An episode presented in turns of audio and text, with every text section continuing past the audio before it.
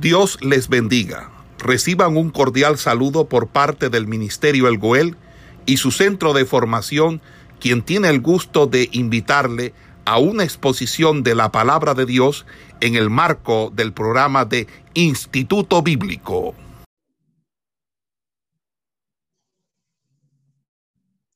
Bueno, entonces en la sesión de cartas generales estamos hablando de la carta del apóstol Pedro, la primera carta.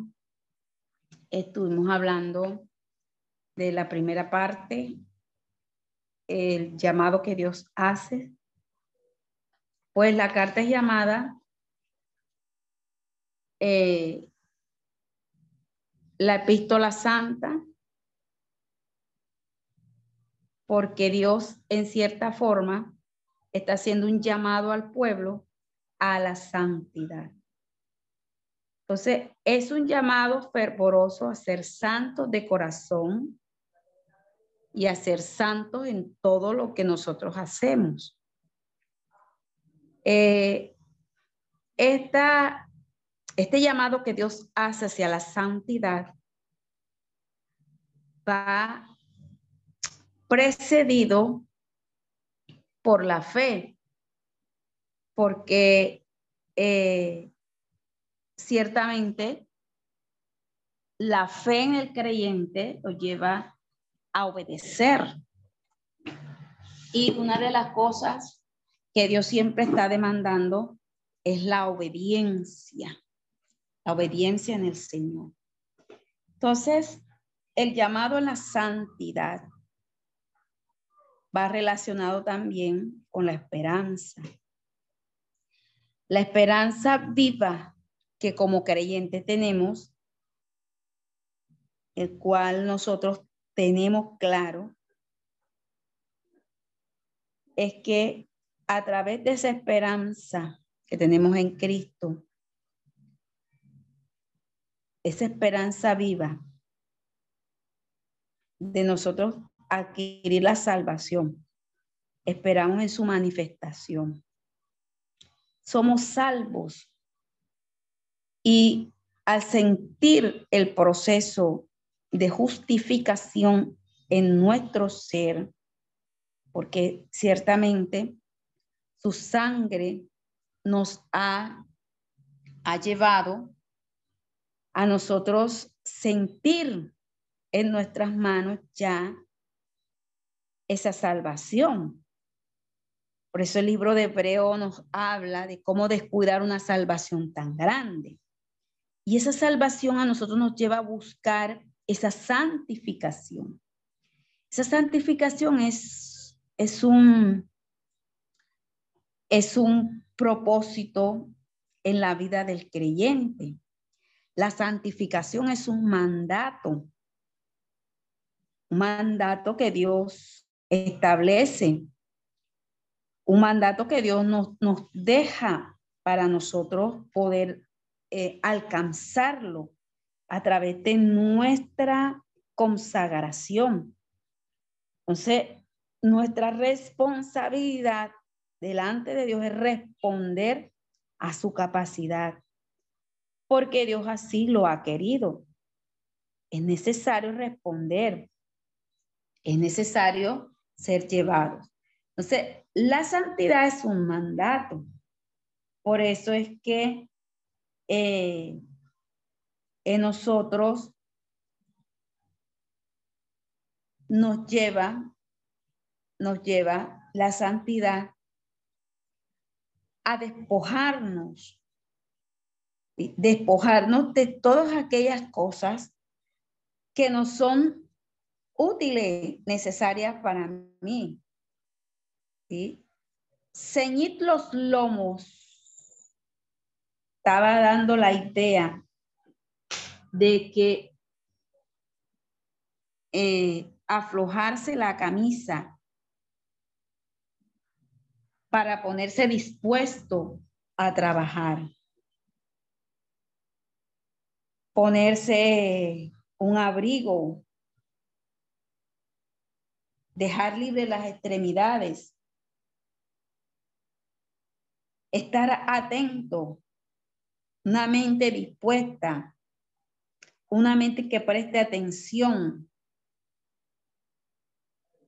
que abra el hombre su pensamiento, su mente, que sus ideas estén claras. Cuando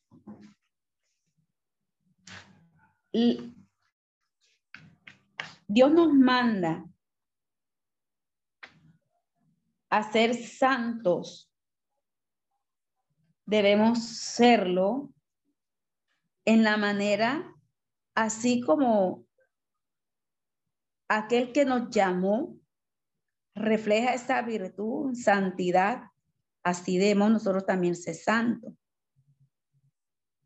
Seguir siendo seres, pues seguimos siendo seres humanos, pero esto también nos lleva a compartir en la medida de que busquemos a Dios nuestra capacidad ser participantes de esa naturaleza divina. Entonces, el llamado que Dios hace es a ser santo. Ser santo en toda vuestra manera de vivir. Por eso es que eh, el apóstol hace aquí el llamado de ser eh, hay llamado a esa santidad de ser santo, como él también lo demanda. Entonces, Pedro nos da el ABC de la santidad. Debemos responderle a Dios como hijos obedientes. No podemos devolvernos a la antigua vida. Debemos dejar que Dios obre nuestra vida y dejar que Él moldee nuestra vida. Dios llama a sus hijos a una obediencia. Entonces, ser santos significa seguir siendo esos hijos obedientes que demandan en todo su ser la devoción, compartir esas propiedades que, que Dios demanda de pureza y de santidad, mostrarnos fieles, personas que seamos capaces de entender y comprender a Dios. Y la conversación o todo el estilo de vida que vivimos en la esfera, la que debemos ser santos, porque el mandato del Antiguo Testamento eh, que tiene el libro de Levíticos, capítulo 11.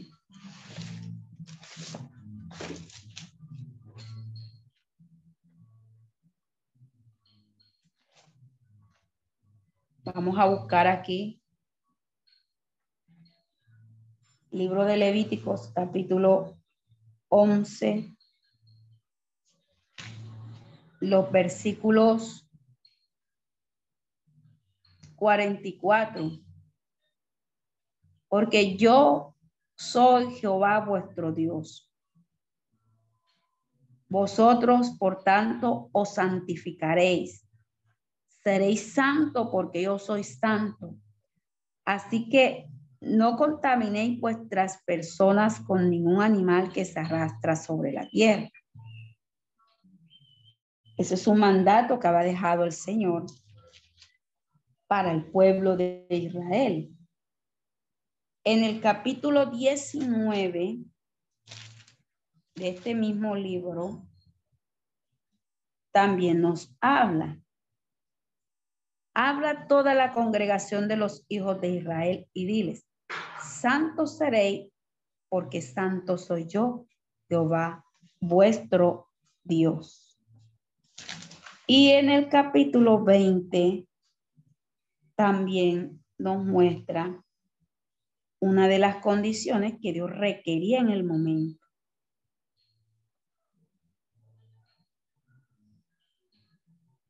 En el momento, entonces, en estas tres citas, Dios está, Dios muestra que la santidad es más que un asunto de reputación, que es un asunto de condición espiritual y que la santidad debe reflejarse en toda nuestra conducta. La santidad en el Antiguo Testamento era en gran medida un asunto ritual y ceremonial, pero la santidad en el Nuevo Testamento es más en el sentido espiritual y en el sentido ético, como nos, nos dice la escritura en el libro de Romanos capítulo 6, versículo 19.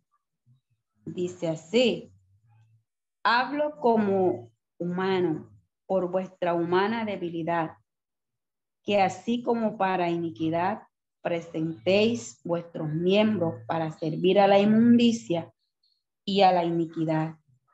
Así ahora para santificación, presentad vuestros miembros para servir a la justicia. Señor, disculpe, este, disculpe, este, ¿en qué versículo dijo? Estoy en Romanos capítulo 6, versículo 19. Estoy leyendo el, 20. Gracias, señor. Porque cuando erais esclavos del pecado, erais libres acerca de la justicia. Pero ¿qué fruto tenías de aquellas cosas de las cuales ahora os avergonzáis? Porque el fin de ellas es muerte. Mas ahora que habéis sido libertados del pecado y hechos siervos de Dios, tenéis por vuestro fruto la santificación y como fin la vida eterna. Entonces dice aquí el libro de Romanos, capítulo 6, desde los versículos 19 al 22. Entonces, en, en el Nuevo Testamento, en otra de las cartas, que es en Primera de Tesalonicenses, capítulo 4, también nos habla. Dice capítulo 4, nos habla acerca de la vida que agrada a Dios. Dios se siente agradado en aquel creyente que ciertamente busca la santidad, su sentido como Él lo está demandando. Dice, y el versículo 3 dice, pues la voluntad de Dios es nuestra santificación, que os apartéis de fornicación. Y comienza a describir que cada uno de vosotros sepa tener su propia esposa en santidad y honor, no en pasión de concupiscencia como los gentiles que no conocen a Dios que ninguno agrave ni engañe en nada a su hermano, porque el Señor es vengador de todo esto, como ya os hemos dicho y testificado. Pues no os ha llamado Dios a inmundicia, sino a santificación. Así que el que desecha esto, no desecha a hombre, sino a Dios, que también nos dio su Espíritu Santo. Entonces, si usted se da cuenta, en estos dos textos que hemos leído, el llamado a la santidad no se basa en cosas como la tradición, la costumbre o la convivencia. Se basa firmemente en buscar el rostro de Dios. Se basa firmemente en la buscar la santidad de Dios a través de su espíritu. Buscar la santidad de Dios es nuestra motivación suprema que jamás debemos perder. Ese simple hecho de que Dios es santo y los que sirven deben, los que sirven a Él deben parecerse a Él. ¿Cómo es posible de que yo siendo cristiano, diciendo que soy hijo de Cristo, que profeso a Cristo, que predico a Cristo, que reflejo a Cristo en todo, hago cosas contrarias a lo que las escrituras están hablando o a lo que las escrituras me están a mí demandando?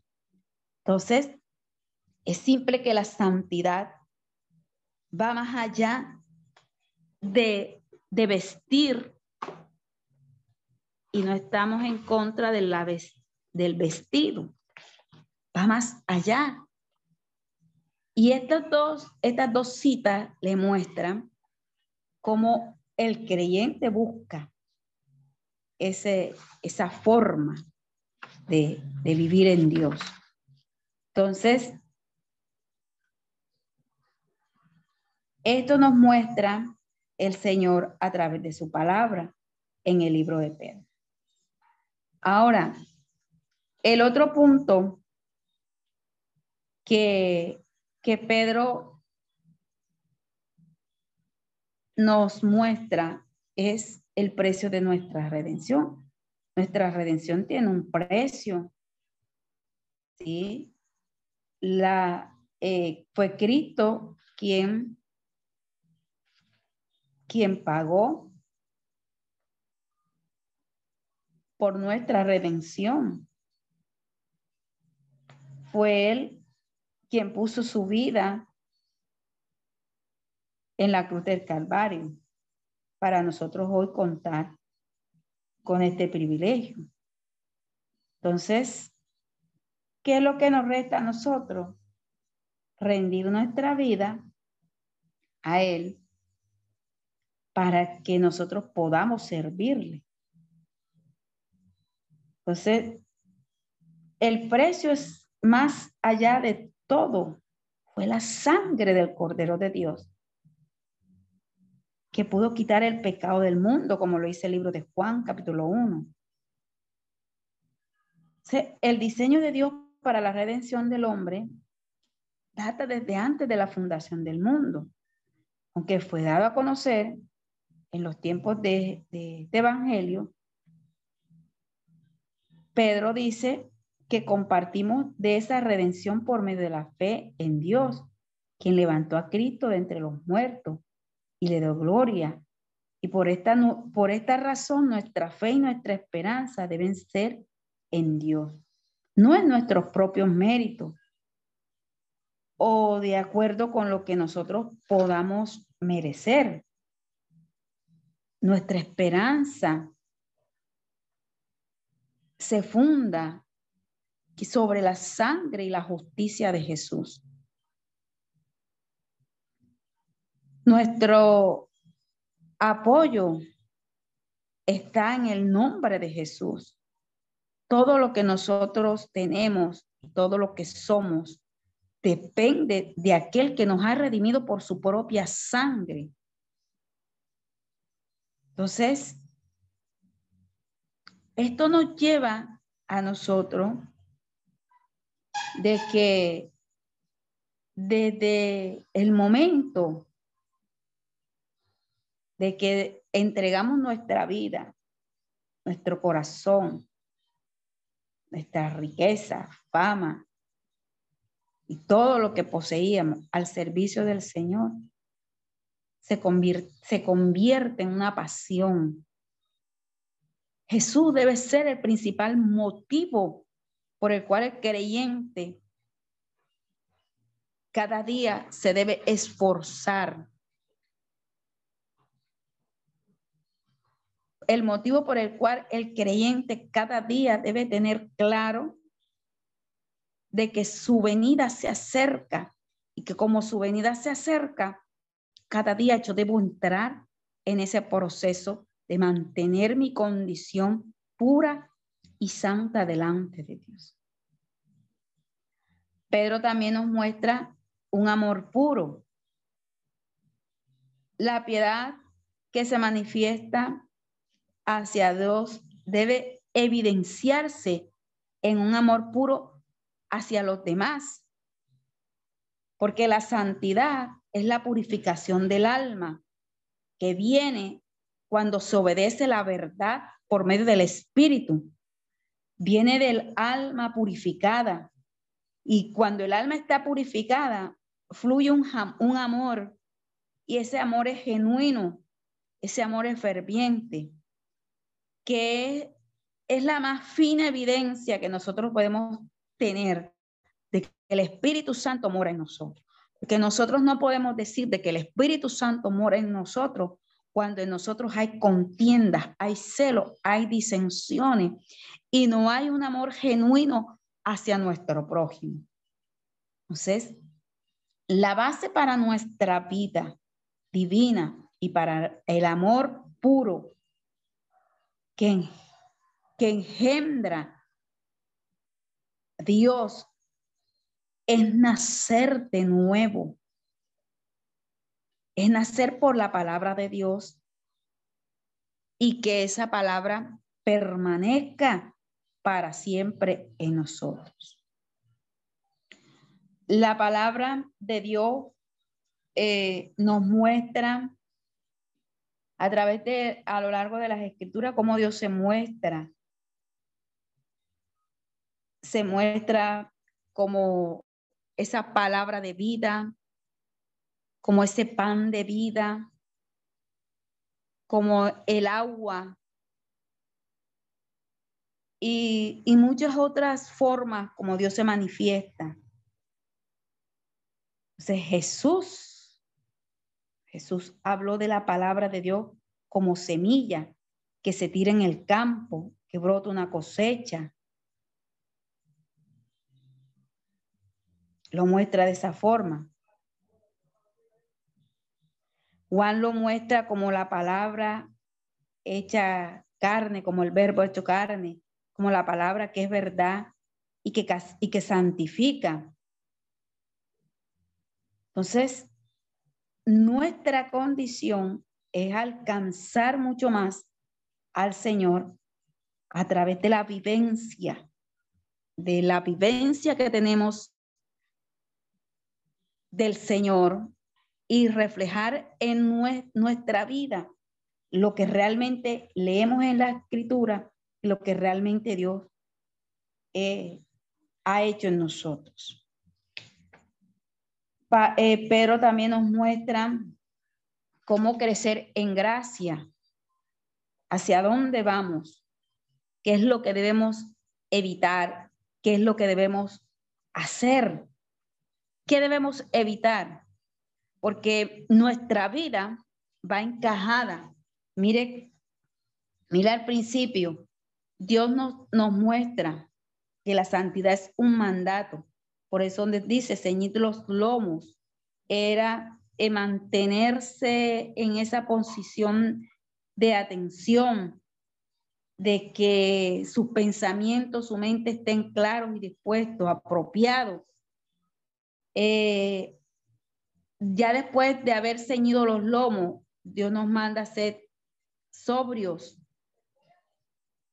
siendo sobrios enteramente, nuestro carácter va a ir cambiando y esperamos por completo en la gracia, la gracia de Dios.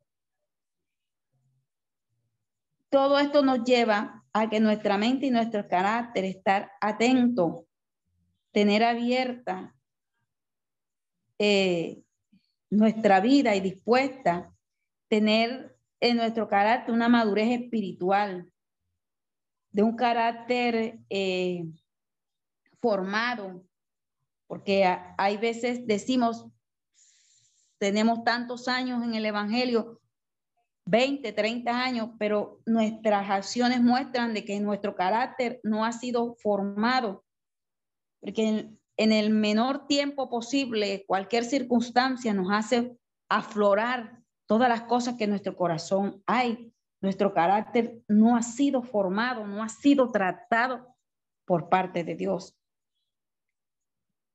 El apóstol Pedro habla de cinco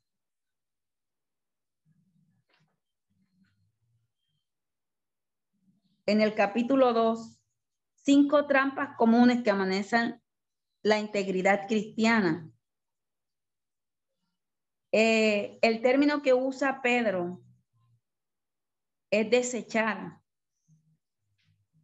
Este término indica eh, en su significado original es arrancar. Así como usted quita de su vida todo aquello que, que puede causarle daño. Está indicando también la idea de, de usted quitar una ropa sucia que está malolienta y que daña su, su pudor, daña su, su aspecto. Pablo, perdón, Pedro utiliza aquí eh, este término para describir lo que nosotros debemos apartar de nuestra vida. En otros términos, el apóstol Pablo usa desechar, quitar, En Efesios capítulo 4, el apóstol Pablo usa despojarse del viejo hombre que está corrompido, que está viciado por los deseos. Entonces, este capítulo nos muestra y enfatiza en el término de, de, esa palabra arrancar, despojar, quitar, que nos, nos lleva a la idea de nosotros quitar todo aquello, todo aquello que está haciendo daño. La palabra caquia con K significa esa conducta maliciosa y torcida porque la nueva vida que tenemos en Cristo exige cambiar, cambiar las antiguas formas de vida que nosotros teníamos. ¿Qué debemos desechar? Dice el apóstol Pedro, toda malicia. La palabra malicia significa engaño, doble cara, toda clase de insinceridad, esto no tiene parte con la santidad. Eso debemos desecharlo. Dice, desechad pues toda malicia, todo engaño, toda hipocresía, toda envidia, todas las detracciones. Desead como niño recién nacido la leche espiritual no adulterada para que por ella crezcáis para salvación. Sea, en nuestra condición, nuestra vida debe estar el valor debemos estar motivados siempre a mantener nuestra vida santa y rechazar lo que no nos conviene. La malicia habla del engaño, de usted presentar una doble cara, de ser, de no ser sincero, de ser hipócrita. Y más adelante dice que la hipocresía viene de un término que significa engaño. Sería engañar. Y que se relaciona, la hipocresía se relaciona o se emplea por una persona, un actor que desempeña un papel. En pocas palabras, se está presentando una doble cara una cara que no es la tuya. está presentando una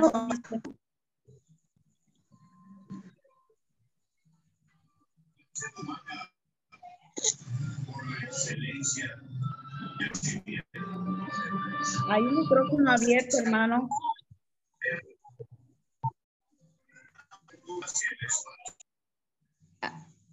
Gracias. Entonces, hay que abandonar la malicia, y la hipocresía. Para describir a las personas que esconden su carácter y sentimientos reales y ponen una máscara para obtener alguna ventaja personal, el apóstol Pedro los está en este momento apuntando hacia que debemos rechazar toda esta clase de conducta que en nuestra vida a veces aflora. Entonces, la hipocresía no se limita a la esfera de la religión. Muchas personas pasan toda la vida haciendo ese papel de actor, jugando al cristiano, jugando a, al santo, al que ha sido lavado por la sangre de Cristo. toda tendencia a la, a la hipocresía en la iglesia de Jesucristo debe ser arrancada y arrancada de raíz, porque el cristiano no debe estar jugando con la palabra de Dios. No debe estar jugando con la santidad de Dios. Hay personas que se envuelven en esto. No, yo soy santo y Dios me revela y Dios habla y Dios. Un profeta que, que Dios le revela todos los días, le revela algo. Yo le dije, bueno, hay que mirar esta, estas condiciones porque Dios muestra, Dios revela. Esto no es, no es mentira, Dios lo puede hacer, pero hay que mirar tu vida como está delante de Dios. ¿Qué haces? Otra de las cosas que hay que rechazar son las envidias. Las envidias. Hay gente que es envidiosa. Hay gente que envidia todo. Entonces, debe morir este, este deseo pecaminoso que es un reflejo del yo. Mientras el yo siga activo dentro del corazón humano, habrá envidia. Entonces la envidia debe ser arrancada de, nuestra vida. La envidia ha sido eh, una de las causantes de los grandes problemas en las congregaciones. Y hermanitos que envidian a otro hermano. Y nosotros no debe estar operando esto. Entonces, es el llamado que el apóstol hace a ser obedientes, a ser santos. Y otra cosa de las que el apóstol pide que debe ser rechazado, y es que la maledicencia. La maledicencia es un pecado lo tocamos también en la carta de Santiago, viene del griego catalalia, que significa hablar en contra de. La maledicencia es el chisme, la calumnia, que es una obra pecaminosa de la carne. Y este es uno de los pecados que causa más dolores de cabeza, que destruye y este pecado debe estar fuera de la iglesia. Y no hay otro pecado que destruya más dentro de la iglesia y que destruya la unidad en el cuerpo de Cristo que esto. Porque el hombre siempre está, tiene esta tendencia de estar hablando mal. Hay gente que habla mal de otro y eso no está bien. usted habla mal de otro, usted está poniendo en tela de juicio lo que Dios ha hecho. Nosotros no podemos estar hablando mal de nadie. Nosotros no debemos calumniar a nadie. el chisme malicioso, ni debemos menospreciar a nadie. Todos estos son pecados que el apóstol los rechaza. Pero él apunta a que todo lo que es deseable, todo lo que edifica, Pedro resume eh, en la sincera leche de la palabra todo aquello que es de buen nombre, todo aquello que me va a edificar, que es puro, que es sin adulterar. Esto se traduce como espiritual, como lo que me conviene, como lo que es beneficioso para mí. Entonces, estas tres aplicaciones el apóstol da nos llevan a mantener una vida íntegra y santa delante de Dios. Pedro habla de un fundamento seguro. Habla de desear como niños recién nacidos, como un recién nacido desea la leche, el alimento que va a edificar, que va a nutrir, que va a fortalecer y que le va a dar vigor a ese bebé y le va a ayudar en todo su crecimiento. De esa misma forma, el apóstol lleva a que debemos buscar ese alimento. Nos habla a través de una metáfora, dice, eh, mostrarnos esa condición. ¿Para qué debemos buscar esa leche espiritual no adulterada? Dice que para que por ella crezcáis para salvación. Ella es la que me va a dar a mí el crecimiento, la salvación. Me va a desarrollar. Eh, luego él pasa a mostrarnos otra forma. Nos habla de, trata a los creyentes pues, como esas piedras vivas que edifican un templo espiritual que está sentado sobre la piedra angular. Esta ilustración es una de las ilustraciones también favoritas del apóstol Pablo.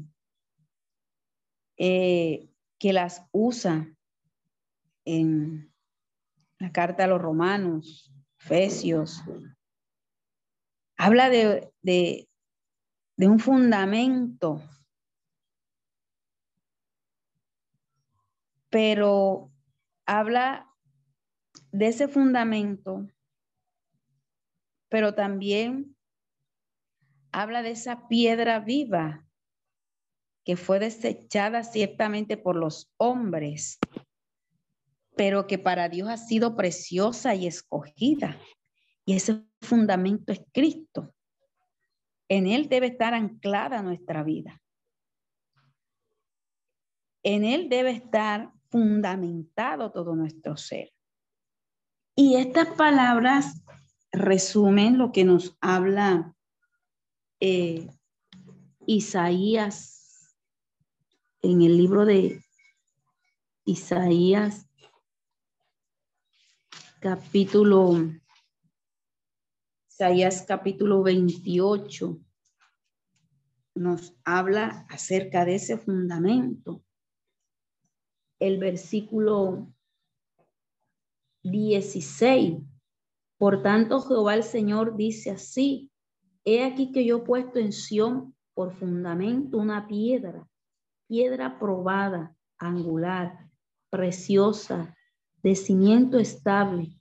El que creyere no se apresure. Hablando del Señor. Y también en el libro de los Salmos, el salmista nos habla acerca de, ese fundamento Salmo 118. 118, en el versículo 22. La piedra que desecharon los edificadores ha venido a ser cabeza del ángulo. Entonces, ese fundamento que aparece aquí, escogido, provisto por el Padre, precioso a sus ojos, ese fundamento fue rechazado por los hombres. Y el mismo Jesús utilizó este Salmo 118 para hablar del rechazo que sufriría de manos de los gobernantes de su pueblo. Entonces, en el libro de Mateo, Marcos y Lucas nos habla referente a este momento del rechazo que él iba a sufrir. Aquel a quien los hombres rechazaron, Dios ha honrado en lo alto. Y esta es la principal piedra del ángulo.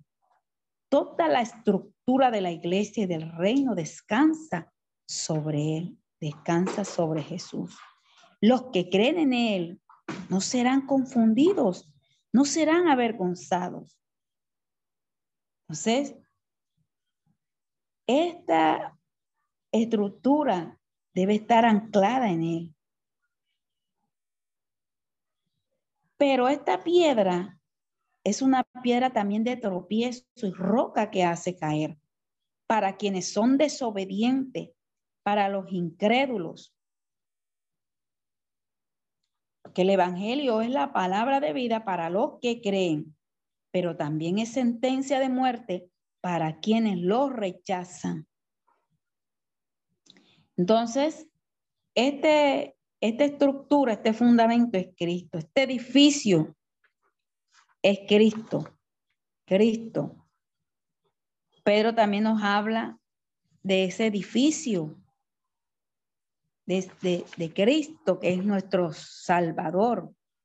Nos habla también aquí de un, de un pueblo nuevo. Retoma aquí la idea del sacerdocio, que, ya ha mostrado en, este pasaje que los cristianos no solo son esas piedras vivas que conforman el templo de Dios, sino también son esa promesa que Dios dio, ese linaje escogido, real sacerdocio, nación santa, pueblo adquirido por Dios.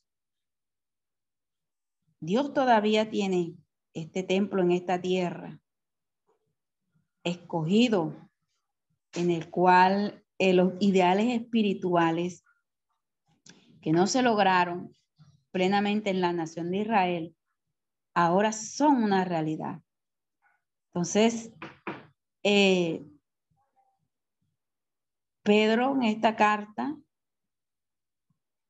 eh, visualiza la iglesia como el cumplimiento del pacto de Dios con Israel. Eh, nos lleva también a mostrar esa condición pura, porque nos está haciendo llamado a esa vida santa. En términos generales, Pedro reitera la obligación que tiene el cristiano de ser santo en toda vuestra manera de vivir.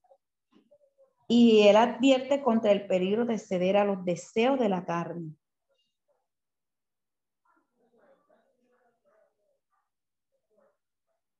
Ceder a los deseos de la carne eh, es usted entregarse prácticamente a la obra de este mundo. Ya no debemos estar en esa en ese espacio porque nuestra vida ya ha sido consagrada. Eh, y él advierte contra el peligro de, ceder a esos deseos. Que la carne, en griego, término carne, sax, la carne tiene el significado de físico o corporal. Es un término mucho más amplio en en la ética neotestamentaria, Pablo incluye entre las obras de la carne 12, de 17 pecados que no tienen una base corporal o física del todo, como por ejemplo la hechicería, los pleitos, las contiendas, las envidias, la ira, la disensión, el egoísmo, las orgías. Pablo dibuja eh, esa tensión que hay entre la carne y el espíritu como algo que hace que el creyente haga lo que no debe hacer. Entonces, esto es una pugna continua hasta que la carne con sus pasiones y deseos sea crucificada. Abstenerse de los deseos carnales ayuda a tener una buena conducta. Entonces, una buena conducta conlleva el pensamiento de un estilo de vida que es agradable a Dios. Aunque alguien lo acuse falsamente, usted debe llevar una vida consecuente con la fe, una vida santa. Y todos aquellos que se levantan contra usted de una forma e injusta, van a tener su retribución de parte de Dios. Y dice la escritura que usted es bienaventurado.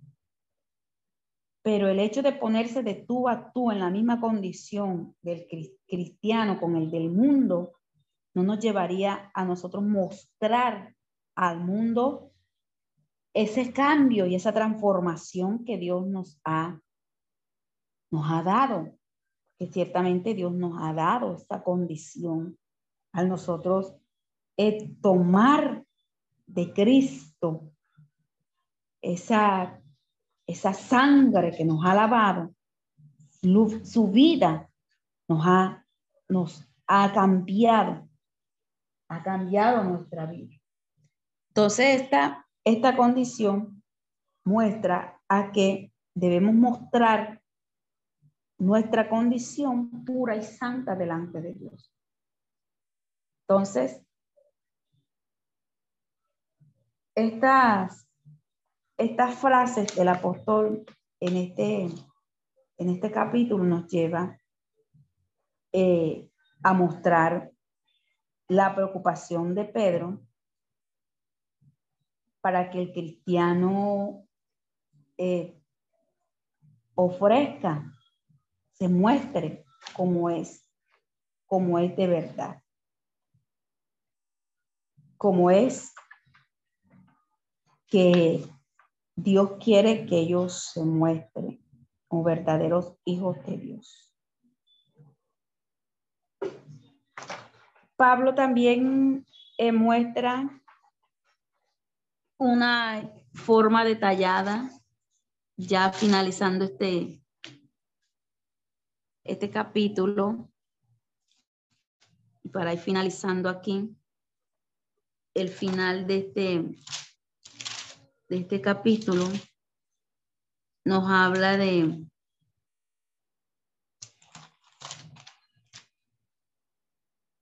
de, de cómo uno debe vivir en este mundo. Eh, de abstenerse de esos deseos que, carnales que batallan contra el alma. Nos habla de que eh, manteniendo buena vuestra manera de vivir entre los gentiles, para que lo que murmuran de vosotros, como de malhechores, glorifiquen a Dios en el día de la visitación, al considerar buenas al considerar vuestras buenas obras. Por causa del Señor, someted a toda institución humana, ya sea rey como a superior, ya que los gobernadores, como por el, a ver, por causa del Señor, sometió a toda institución humana, ya sea al rey como a superior, y a los gobernadores, como por el enviado para castigo de los malhechores y alabanza de los que hacen bien. Porque esta es la voluntad de Dios que haciendo bien hagáis callar la ignorancia de los hombres insensatos como libres, pero no como los que tienen la libertad como pretexto para hacer lo malo, sino como siervos de Dios. Honrad a todos, amad a los hermanos, temed a Dios, honrad al rey, Criados, está sujetos con todo respeto a vuestros amos, no solamente a los buenos y afables, sino también a los difíciles de soportar. Porque esto merece aprobación. Si alguno, a causa de la conciencia delante de Dios, sufre molestia, padeciendo injustamente, pues qué gloria es si pecando soy abofeteado lo soportáis. Mas si haciendo lo bueno sufrís, lo soportáis, esto ciertamente es aprobado delante de Dios. Para esto fuiste llamado, para también, porque también Cristo padeció por nosotros, dan, dejándonos ejemplo para que seáis, sigáis sus pisadas. Entonces, este final de este capítulo nos muestra eh, así de la misma forma, describe a Jesús y los criados que deben seguir al siervo, demostrar eh, eh, a través de ese sacrificio de Cristo. Pedro en este pasaje se parece al de Isaías, capítulo 53. Su referencia a los siervos le recuerda eh, ese episodio de Isaías y haces una, una serie de referencias a Isaías. Jesús no pecó. Jesús llevó una vida sin pecado. Jesús eh, se mostró como ese siervo obediente. Y de esa misma forma se muestra aquí este capítulo. El que no pecó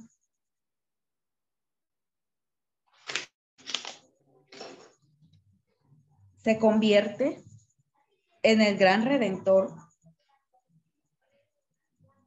de nuestras vidas, en el cual nuestros pecados pasaron a Él.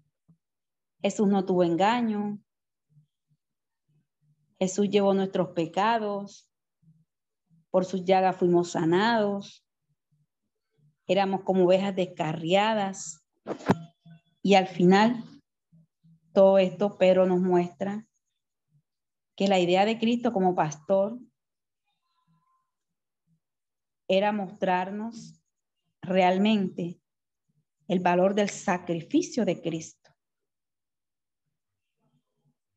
Ha sido un sacrificio pagado con un alto precio, el cual nosotros debemos valorar. Y de aquí en adelante Pedro se muestra eh, unos deberes que la iglesia debe, debe tener presente. Entonces, estos deberes, la próxima clase los vamos a estar mirando. Amén. Culminamos aquí la clase. En la próxima clase ya culminamos esta carta. Podemos terminar la grabación.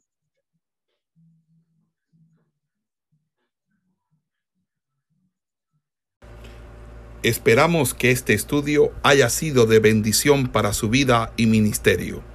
A Dios sea la gloria. Este es el Ministerio El Goel, vidas transformadas para cumplir el propósito de Dios.